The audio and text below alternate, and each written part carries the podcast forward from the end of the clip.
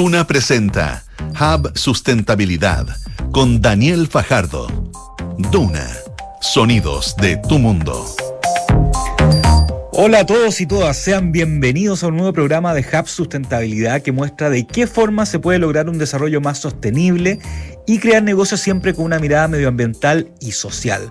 Hub Sustentabilidad es apoyado por Coyahuasi, McDonald's, Aguas Andinas, Sistema B, COPEC, Empresa Cianza, ISA Intervial, EY y WOM. Todas entidades comprometidas con una mirada sustentable en sus actividades. Como todos los miércoles, hoy estaremos viendo algunos casos de cómo se puede producir de manera sostenible y esta vez nos sumergiremos en, los detalles de una empresa de cómo una empresa trabaja con las comunidades y además hablaremos de algo que está pasando a nivel mundial con respecto a la sustentabilidad. También sabremos varias noticias y al final un espacio para entender ciertos términos de este sector que a veces son un poco complejos. Y de esta forma arranca Hub Sustentabilidad en Radio Duna. Bueno, nuestra invitada estuvo hace unos días en Nueva York en un evento que organiza la ONU donde Chile mostró sus avances con respecto a los Objetivos de Desarrollo Sostenible o, 17 ODS, como también los conocemos en, en, este programa. Y además acaba de ser nombrada como una de las mentes sostenibles más influyentes de Chile. Se trata de Margarita Ducci, directora ejecutiva de Pacto Global Chile. Margarita, ¿cómo estás? Hola, muy buenas tardes y muchas gracias por la presentación. Me, me elogias bastante. No, gracias a ti por acompañarnos a Hub Sustentabilidad y, felicitaciones por, eh, por esta, eh, este, este, reconocimiento que entregó Forbes Chile. ¿ah? Muchísimas gracias, pero bueno, eh, me sorprendió bastante la verdad, porque creo que en Chile hay muchísimas personas que trabajan mucho por la sostenibilidad y gracias a eso hemos logrado, creo, dar importantes pasos que hoy día, por supuesto, se vieron de manifiesto cuando presentamos el informe ante Naciones Unidas. Eso, justamente nos vamos, nos vamos a meter a eso, pero, pero antes, por si acaso, por la gente que no necesariamente está tan relacionada al tema de sustentabilidad, cuéntanos un poquito qué es Pacto Global Chile, a qué se dedica. Pacto Global Chile eh, depende de Pacto Global a nivel mundial, que es una organización, una iniciativa de Naciones Unidas que se creó en, en el 99 por el entonces secretario general de Naciones Unidas, Kofi Annan, en el foro de Davos, en un llamado a los empresarios a colaborar más allá de los resultados económicos de las empresas, de las coyunturas financieras y económicas, eh, aportando a una mejor sociedad. Algo que hoy día nos parece mucho más claro, mucho más evidente después de lo que hemos sufrido con la pandemia, después de el impacto del estallido social, después de las crisis económicas vividas en el mundo, eh, en que sabemos que la, el rol de la empresa puede ser crucial para ayudar a, levantar un país en su desarrollo y queremos que ese desarrollo justamente sea sostenible. Por lo tanto, el rol de la empresa pasa a ser un rol de responsabilidad frente a la sociedad de mucho mayor envergadura. Oye, y, antes de entrar en Nueva York, eh, Margarita, no, puedo dejar de preguntarte un poco cómo tú ves en términos generales que ha sido el cambio de, de, las empresas desde el tiempo que estás tú eh, en, Pacto Global y a lo mejor también desde que, inició esta, esta, actividad que me dices que es del 99, o sea, casi 25 años, 24, 25 años. Eh, ¿Cuál ha sido el principal cambio que tú ves en el sector privado con respecto a tener esta mirada sostenible? Un cambio sustancial, un cambio de paradigma total y absoluto, todavía más marcado después de la pandemia. Cuando se creó el pacto en el 99, el llamado fue a contribuir a la sociedad, pero en el fondo lo que se esperaba es que las empresas hicieran una declaración eh, de, de implementar ciertos principios que el pacto puso como fundación de su, de su institución, ¿no es cierto? Diez principios, todos resultados de las grandes convenciones de Naciones Unidas en torno a los temas de derechos humanos, relaciones laborales, medio ambiente y anticorrupción. Después, del 2015, aparece la Agenda 2030 y se le da a Pacto un rol de aglutinar y de impulsar al sector privado para apoyar estos objetivos como una agenda de la humanidad. Pero después de la pandemia, se entiende entonces que si la empresa no posiciona a la persona en el centro y no se preocupa no solo de sus propios aspectos de producción de bienes y servicios, sino además del bienestar de sus colaboradores, de la relación con los proveedores, la relación con los clientes, con las comunidades donde opera y no colabora en la sociedad en general para hacer una sociedad más justa, más equitativa, y también de un cuidado mayor por el planeta, la verdad es que la empresa no es sostenible a largo plazo si no lo hace de esa manera. Entonces, esa convicción fue algo que yo he visto a lo largo de estos años cambiar enormemente y cambiar desde la más alta dirección de la empresa, porque claramente si no cambia desde arriba, la verdad que eso no permea hacia abajo, entonces es imposible movilizar a, a, todas las personas en una dirección si no viene con un mandato ¿no? directo. Exacto, esa es la clave. Ya, perfecto, queda clarísimo. Ahora cuéntanos un poco de qué se trató esto que estuviste hace poco tú en Nueva York, esta, este, esta, este, esta entrega de informe de parte de Chile con respecto a los avances del Objetivo de Desarrollo Sostenible. Cuéntanos un poco cómo fue ese informe, qué conclusiones se sacaron y el ambiente un poquito que había ya también en Nueva York. Sí, Mira, desde que se lanzó la Agenda 2030 de Naciones Unidas, que Chile firmó ese mismo año, el 2015, eh, existe cada año un foro que se llama Foro Político de Alto Nivel. Siempre Naciones Unidas le coloca estos nombres sí, O la sigla, o lo llena de sigla. ¿ah? High Level Political Forum es en inglés, pero claro, Foro Político de Alto Nivel. ¿Qué significa eso? Que los gobiernos de los países firmantes del, del, del compromiso rinden cuenta de cómo efectivamente han avanzado en eh, lograr los objetivos. Como sabes, los objetivos tienen 232 metas y 169 indicadores. Entonces, hay no es no es simplemente decir, hoy hemos superado la pobreza, sino que cuánto, en qué porcentaje, con qué políticas, con qué programas, ¿verdad? Hay que entrar al, al detalle. Mm. Eh, ahora, en este caso, los gobiernos eh, definen cuándo presentan sus informes. Chile eh, eh, presentaba este año el tercer informe. yo tuve el honor de ser incorporada en la delegación de Chile, pero esto es algo que hace el gobierno de Chile. El gobierno de Chile presenta el informe. Ahora, nosotros como Pacto Global, el rol que tuvimos fue que nosotros le propusimos al, al gobierno, en este caso al Ministerio de Desarrollo Social, que es el, el organismo que elabora finalmente el informe y recaba la información de todos los ministerios y de todo el sistema, eh, le propusimos incorporar cuánto aporta el sector privado, dado que nosotros trabajamos directamente con las empresas. Entonces, eso es lo interesante que tiene este reporte, que hay muy pocos en el mundo que incorporan también lo que aporta el sector privado que sin duda, si tú tomas en cuenta la cantidad de empresas del país, lo que significa su impacto en la cantidad de sus trabajadores, las familias que impacta, los clientes, los proveedores, finalmente es una es un eh, es eh, una suma eh, muy importante para que el país alcance los objetivos. Entonces, iba con ese capítulo, nosotros desarrollamos este trabajo, convocamos a 14 organizaciones desde la CPC, la SOFOFA, Corma, Andes, las generadoras, eh, Empresas, eh, muchísimas eh, cámaras de comercio bilaterales, la Cámara de Comercio de Santiago, eh, para que justamente no se esto no fuera suscrito solamente a las empresas que forman parte del pacto, sino que abarcaran un espectro lo más amplio posible de todo el país.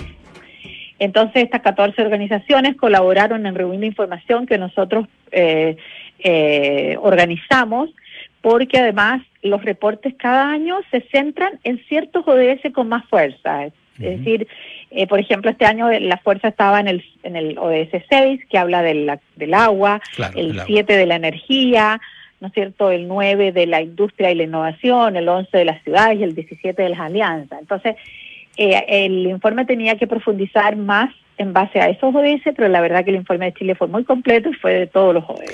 Eh, y, Margarita, este, este, este informe de alguna forma después, ¿cómo se baja Chile o, visto de otra forma, cómo lo puede captar eh, el, ciudadano a pie o, las pymes, no solamente las grandes empresas, cómo, cómo se absorbe esto después o se lleva a la práctica en el país? Mira, esto es como sacar una foto, ¿verdad?, de cómo estamos. O sea, eh, cómo está Chile en el seguimiento de los objetivos. Nosotros, por ejemplo, de acuerdo al último estudio que hizo la Universidad de Cambridge, de 163 países nos ubicó como Chile eh, en el lugar 28. Si tú piensas, esa es una posición súper, súper buena. Cabe señalar que en, la delantera, el número uno es Finlandia, el número dos es Dinamarca, el tres Suecia, son los países nórdicos definitivamente los que están más cerca de cumplir los objetivos porque tienen la sostenibilidad incorporada en su ADN, ¿verdad? fíjate, si tú te fijas, Estados Unidos eh, está en el lugar 41, China está en el 56. Bueno, el más bajo de todo el mundo es Sudán, con 163. Obviamente tiene esto está muy relacionado con los factores políticos, sociales, económicos, ¿verdad? La economía del país.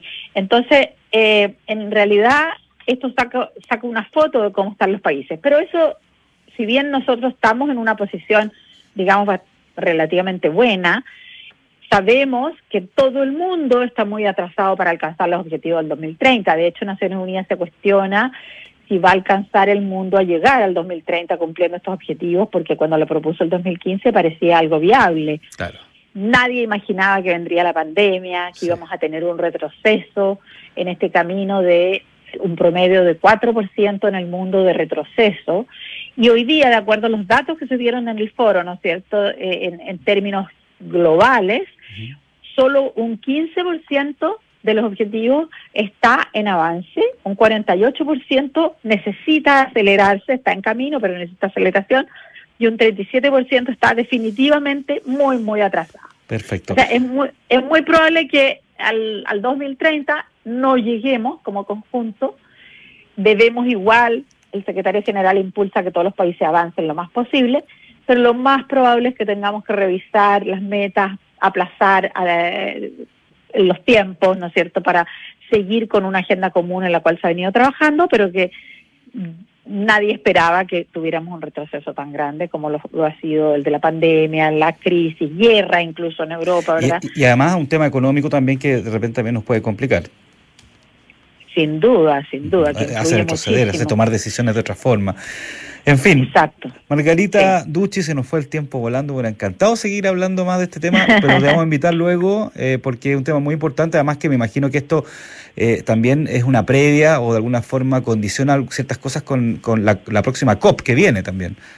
Exactamente, claro, sin duda. Y nosotros vamos a publicar este estudio en nuestra página web para que va a estar disponible eh, va a tener un resumen ejecutivo también para quien lo quiera revisar. Nuestra web es pactoglobal.cl y el 22 de agosto pensamos ya tenerlo diagramado, editado y posible para revisar, que tiene, como te digo, todos estos resultados de el informe nuestro es el de el sector privado. en el Ministerio de Desarrollo Social ya está el informe que presentó Chile oficialmente y que corresponde a la, eh, el avance del gobierno en materia de políticas y programas para alcanzar los objetivos. Perfecto. Margarita Ducci, directora ejecutiva de Pacto Global Chile, muchas gracias por acompañarnos, Hub Sustentabilidad, que te vaya súper bien y que tenga buena resto de semana. Todavía estamos en la mitad. Muchas gracias. muchas gracias a ustedes. Un gran saludo. Gracias. Adiós. Yes, we can. Ese es el nombre de esta sección donde María del Carmen Rodríguez nos trae una novedad acerca de cómo nos enfocamos en lograr un mundo más sostenible. Podemos lograrlo. Hoy nos contará sobre una noticia que viene desde la zona norte de Santiago.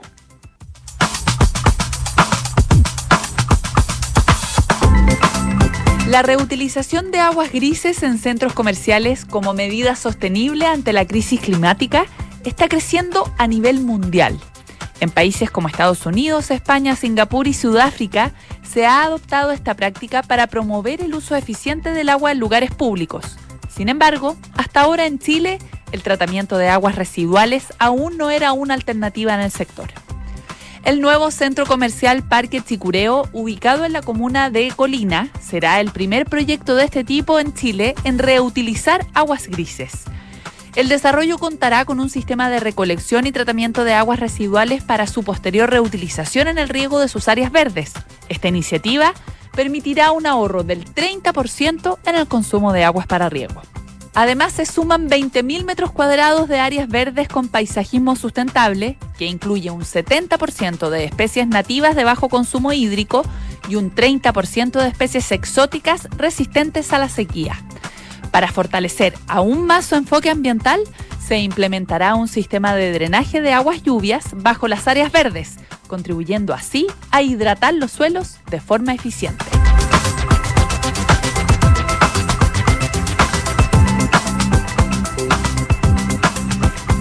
Gracias María eh, del Carmen Rodríguez por este, este dato eh, eh, de esta sección que se habla Yes We Can. Y ahora tenemos dos entrevistadas de lujo, ¿no es cierto? Pero antes les quiero contar que Hoy las grandes empresas tienen varios programas de apoyo a sus comunidades stakeholders. Una de las compañías que tiene varias de estas iniciativas es McDonald's que, bueno, no requiere presentaciones, pero sí a quien nos acompaña hoy en día Lorena Talma, gerente de comunicaciones corporativas de Arcos Dorados Chile, y además Alison Quevedo. Alison Quevedo, que es deportista de judo, entiendo, ¿no es cierto? Sí. Wow. Ya. Eh, bueno, ellas dos nos van a contar un poquito de qué se trata, un programa que, que, que, es bastante importante que tiene McDonald's, eh, que justamente tiene que ver con promoción al deporte comunitario y alto rendimiento como pilar de la estrategia del futuro de McDonald's. Pero yo no voy a contar de qué se trata porque quiero que Lorena primero lo explique. A ver, Lorena, ¿cómo estás? Hola, ¿cómo estás, Daniel? Un gusto estar acá. Gracias, gracias a ti por acompañarnos, a ambas por acompañarnos en Hub de Sustentabilidad. A ver, partamos introduciendo un poquito de qué se trata eh, este, este proyecto y cómo se enmarca dentro de los proyectos o iniciativas que tiene McDonald's eh, en este tipo de, ayuda comunitaria. Programa. Yo siempre no digo, no son proyectos, son programas. porque ya está. Porque ya o iniciativa, iniciativa. Sí, una ¿ah? iniciativa, una opción, un programa proyectamos un montón de cosas y no siempre las llevamos a cabo. Un programa. Bueno, la verdad, Daniel, nosotros hace eh, ya 12 años eh, tenemos con mucho orgullo y muy contentos nuestro plan vecino en 12 comunas que beneficiamos hoy a 10.000 personas, 10.000 vecinos y promovemos actividad física. Entregamos eh, desde McDonald's talleres gratuitos. pero, y más allá de eso, quisimos dar un upgrade eh, y crecer con nuestro plan vecino y hace un año y medio lanzamos el Deportista Vecino, basado en las mismas alianzas con las municipalidades. Eh, vimos cuál era un poco la necesidad que eh, existía de parte de deportistas que ya son profesionales, que ya están en esta carrera que tanto cuesta en este país, ¿no es cierto?, por ser deportista de alto rendimiento y que muchas veces tocan las puertas de las municipalidades pidiendo eh, recursos, ayuda y lamentablemente las municipalidades no siempre cuentan con los recursos. Entonces hoy estamos con tres municipalidades, una de ellas es Providencia, Alison es Yudoka, como bien te comentó, y pertenece a Providencia. Entonces nosotros lo estamos apoyando hace un año y medio en conjunto y en base a esta alianza con la municipalidad. Súper. Antes de, pasar a la pregunta con Alison, hay una cosa en el tintero que te quería preguntar. Cuando arman este, estos programas, está bien dicho, este programa o iniciativa. ¿Cómo se da eso? ¿Ustedes van donde la municipalidad, la municipalidad se acercan a ustedes? ¿Cómo se hace lógica ese primer encuentro que yo creo que es súper importante para cualquier gran empresa que quiera trabajar con las comunidades? Es un mix. Nosotros partimos deportistas vecinos con tres municipalidades con las cuales ya tenemos una historia de plan vecino. O sea, eh, en estas tres municipalidades, Maipú, Estación Central y Providencia, nosotros ya tenemos hace varios años eh, varios talleres, diversos talleres de actividad física para distintos grupos de vecinos, tercera edad, eh, en algunas comunas tenemos chicos con discapacidad, eh, mujeres embarazadas, etcétera, etcétera. Entonces ya hay una alianza, ya hay una relación creada y en base a eso empezamos a detectar cuáles son las otras necesidades de promoción y apoyo al deporte que las municipalidades tienen. Y conversando con ellos surgió este tema, ¿no es cierto?, de que todas las municipalidades tienen esta lista de espera, por decirlo de alguna manera, eh, de los deportistas que, que ya son federados y que son profesionales y que se acercan a sus comunas y a sus municipios a pedir o a ver la posibilidad de alguna ayuda. Perfecto, gracias. Alison, ¿hace cuánto que, que eh, eh, juega esta disciplina o practica esta disciplina? El judo lo practico de los 18 años. Ya. Normalmente un deporte que se inicia en los 9, 8 años. Yo partí a los 18 porque ahí fue donde mm, eh, entré a la universidad, había un equipo y comencé a practicarlo. Ya después llegué al alto rendimiento mm, por el contexto eh, fui a un cierto campeonato que me dio que me dio la opción de entrar a un selectivo y lo gané y entré al alto rendimiento, pero fue no fue algo planeado. Oye, y es muy complejo de repente eh, eh, eh, estar en una disciplina que no es la típica que todo el mundo o el deporte todo el mundo ve que fútbol, que, que el tenis, ahora está de moda otros deportes, pero algo tan específico es complejo en Chile. Sí, es complejo porque en primer lugar eh, no, no se practica en cualquier lado. O sea, tiene, eh, hay, hay clubes que ahora se están formando y cada vez se van adquiriendo más experiencia, los mismos deportistas que cumplen su etapa, después se vuelven profesor, pero es un nicho aún. Entonces, eh, al no ser masivo, de, cuesta que lleguen recursos, cuesta que lleguen... Eh, eh, más, eh, más competencia, por, en el sentido de más deportistas y así para que vaya creciendo el, el rubro. Oye, y ahí cuéntanos un poquito cómo fue esto, esta, este acercamiento, cómo ha sido esta relación con McDonald's también y, cómo, te, cómo te sientes tú con respecto al apoyo eh, en, en, esta disciplina. bueno, maravilloso desde el principio. Yo em, justamente me acerqué a la municipalidad a consultar por algún apoyo, porque al final el, el inicio o en el momento en que uno sienta las bases de su carrera deportiva es lo más complicado, porque no hay recursos, eh, hay que mm, buscar la forma de equiparar estudio, trabajo, deporte y para que lleguen hay que llegar a los resultados, para eso hay que subir nivel. Eh, y yo entré a la MUNI para solicitar apoyo y justamente eh, comienza este programa de deportista vecino y llega McDonald's a mi vida. Eh, yo lo encuentro maravilloso, es que es espectacular porque más allá de, de un apoyo financiero, eh, concreto, eh, te entregan un apoyo a, un nivel más grande. Y global, digamos. Siempre están preguntándome cómo estás, qué necesitas, eh, cómo va en tu carrera, qué es lo que viene. Oye, no, Casi eh, como unos mentores, digamos, que te están, acompañando. Oye, que, bueno, porque es súper importante a veces poder no solamente conocer los proyectos, eh, o perdón, las iniciativas o los programas que tienen las grandes empresas, eh, sino que además verlo en la práctica, como en este caso que tú lo estás contando, digamos. ¿ah? O sea, que no solamente se quede en el papel. Y en ese caso, eh, Lorena, te quería preguntar, ¿cómo es para ustedes también esta relación con estas personas que están apoyando y, y cómo también los colaboradores de Mac McDonald's se sienten apoyando a, este tipo de, iniciativas, digamos. ¿eh? Bueno, nosotros recordarte, porque tú lo sabes también, Daniel, eh, tenemos ya eh, programas de apoyo a deportistas de alto rendimiento, embajadores deportivos, eh, donde apoyamos a deportistas que ya están en las grandes ligas, que clasifican a los Juegos Olímpicos, etcétera, etcétera. Y en este caso, eh, con estos deportistas que son profesionales, pero que están en, en esta carrera, ¿no es cierto?, por llegar a, la, a estas grandes ligas, como, como yo menciono, la relación no es muy distinta. Nosotros estamos siempre, y ahí tendría que ser Alison la que, la que lo menciona más que yo, pero la verdad es que para nosotros el, el apoyo monetario eh, no es lo que nos caracteriza ni es para nosotros lo más importante. Nosotros siempre estamos en un vínculo y en un contacto bastante estrecho y cercano con el deportista para saber cómo está, eh, cuáles son sus próximas competencias, en qué podemos ayudarlo, que no, no siempre eh, son recursos económicos, eh, de qué manera podemos gestionar ciertos temas que ellos también necesitan, cómo se sienten.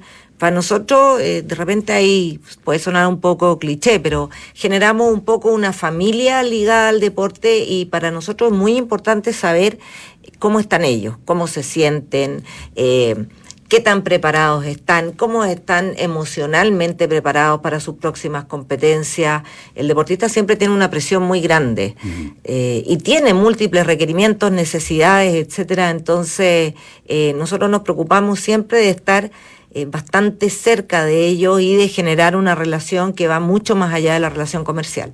Oye, Alison, ¿y tú sientes que, y se pregunto, pregunto a Alison y a Lorena también, que de alguna forma este, este, este tipo de ejemplos ayuda también a que otras personas eh, no solamente eh, vean en empresas como McDonald's un apoyo, sino que además se entusiasmen eh, a, hacer deporte, hacer deportes más especializados como el que haces tú, ¿tú ves que la gente te pregunta, que se entusiasma, yo quiero hacer, quiero hacer lo mismo, etcétera? Sí, por supuesto, o sea, por lo menos dentro del área del judo, del deporte judo, siempre las personas que están a cargo de los deportes son los líderes y siempre están motivando, entonces el ver que su líder que o su compañero, etcétera, pues, está eh, adquiriendo logros, eh, al, al nivel que sea, los motiva a decir, oye, yo también puedo llegar ahí.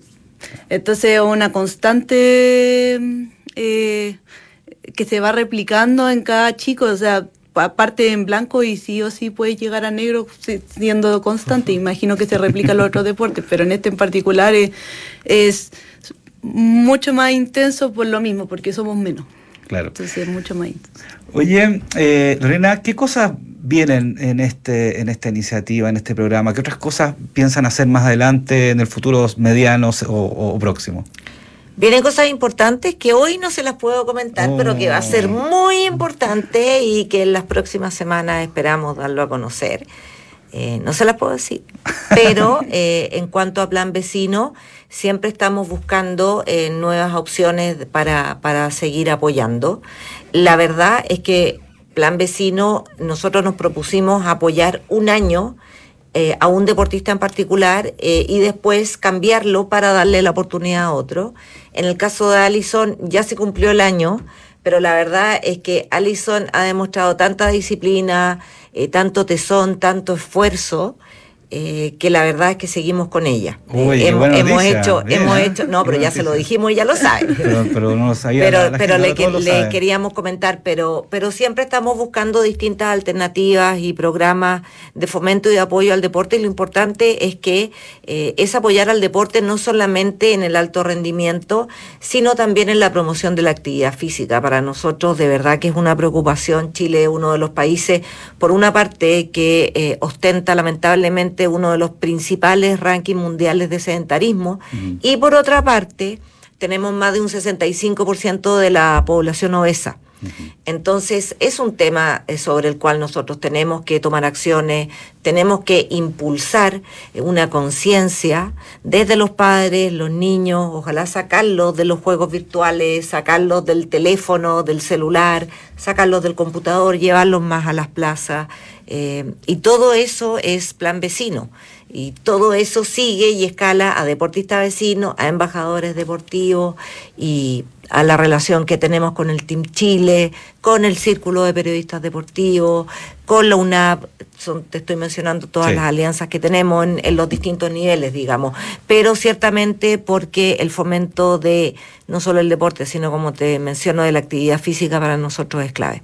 Por último, eh, nos quedan unos segundos, pero que quería preguntarte cómo se entera la gente eh, de estos programas, dónde puede preguntar o averiguar, o, alguien que, que a lo mejor quiere acercarse para participar en nuestros programas, en, en, en los talleres de las municipalidades. Bueno, son 12 municipalidades, no sé si te las alcanzo a mencionar todas, pero eh, todas las municipalidades publican los talleres. Eh, en sus páginas municipales. No los publicamos nosotros en la página de McDonald's, sino que son en cada municipalidad. En cada municipalidad, si van a la web o si preguntan a las direcciones de deporte correspondientes cuáles son los talleres gratuitos que existen.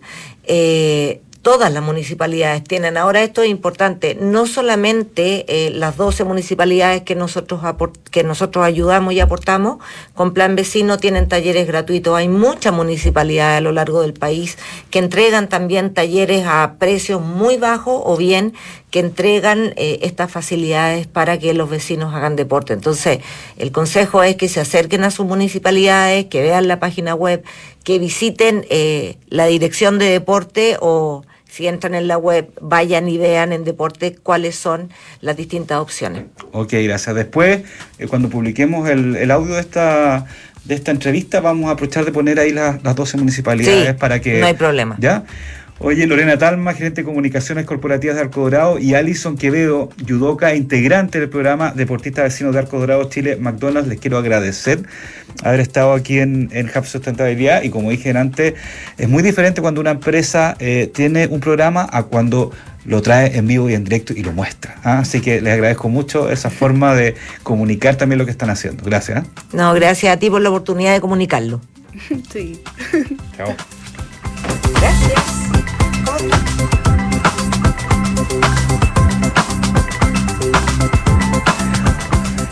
Y en la sección diccionario sustentable, que son esos términos que a veces son un poco complejos o que la gente no entiende sobre la sustentabilidad, vamos a hablar sobre qué son los sistemas de gestión de la ley de reciclaje, la ley REP, que hemos hablado un montón en este programa, que ya empezó eh, con neumáticos, pero en septiembre, menos de dos meses, empieza en base de embalaje, que es la que más, más, va a mover la aguja. Bueno, ¿qué son los sistemas de gestión de la ley de reciclaje? Uno de los pilares para que funcione la red son los sistemas de gestión individuales o colectivos, que son entidades que están a cargo de organizar los residuos que generan la empresa debido a la venta de sus productos, los cuales pueden reciclarse o revalorizarse según las metas establecidas por la legislación. La REP o ley de reciclaje incluye seis productos prioritarios afectos a revalorización, pilas, aceite, lubricante, artículos electrónicos, baterías, neumáticos y envases de embalaje. Este último, como decíamos, es uno de los más masivos que son papeles, cartones, vidrios, lata, envase de cartón para bebida, plástico, etcétera, etcétera, etcétera, y mucho, etcétera, y cuyo reglamento ya fue establecido y comienza a funcionar en septiembre. Y los sistemas de gestión es como la columna vertebral para que todo esto funcione.